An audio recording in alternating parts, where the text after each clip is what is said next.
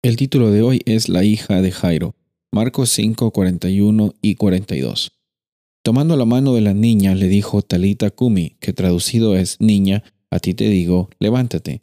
Y luego la niña se levantó y andaba, pues tenía doce años, y se espantaron grandemente. La historia empieza en el versículo 21, el capítulo 5 de Marcos. Jesús se encuentra con un principal de una sinagoga que se llamaba Jairo, el cual va ante la presencia de Jesús, me imagino completamente desesperado tratando de encontrar la solución al problema de salud que su hija estaba teniendo. Eh, es bueno encontrar este, esta iniciativa de las personas, ir a buscar a Jesús cuando las circunstancias difíciles están acechando nuestras vidas.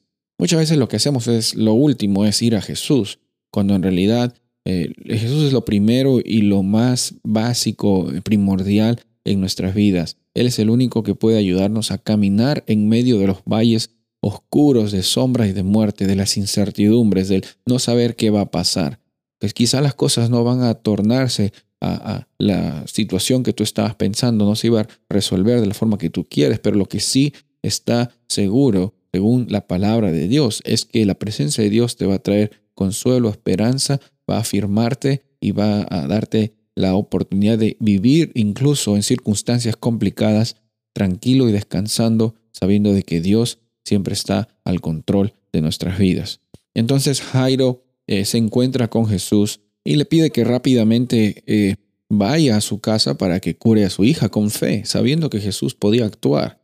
Increíble esta realidad, también increíble lo que sucede después. Jesús eh, eh, se encuentra con otra persona, la cual él también sabía que necesitaba de, limpieza, necesitaba de, ser curada. Esta mujer fue curada, pero en todo este proceso le llega la noticia a Jairo de que su hija ya había muerto. Me imagino que el corazón de Jairo se partió al perder un hijo, al perder una hija en el caso de él. Eh, fue una experiencia muy dolorosa, pero fue por unos segundos nomás porque Jesús decidió eh, ir a la casa de él y le dijo, sabes que no temas, cree solamente. Cuando llegó a la casa, las personas estaban totalmente tristes porque la niña había fallecido.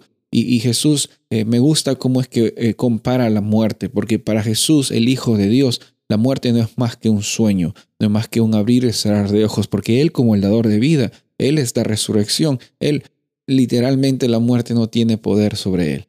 Y cuando estamos con Él reconocemos que la muerte terrenal nos alcanzará en algún momento, quizás nos alcanzará o alcanzará algún ser querido, pero tenemos la confianza y la certeza que el Dios poderoso que venció sobre la muerte, Jesús mismo, nos va a llamar hacia la resurrección. Eso fue lo que sucedió con la hija de Jairo. La gente se maravilló y reconoció en Jesús como el Salvador, el Libertador, y también es el Cordero de Dios que quita el pecado del mundo. Él es el Dios que nos busca que anhela tener un encuentro contigo hoy. Soy el pastor Rubén Casabona y deseo que tengas un día bendecido.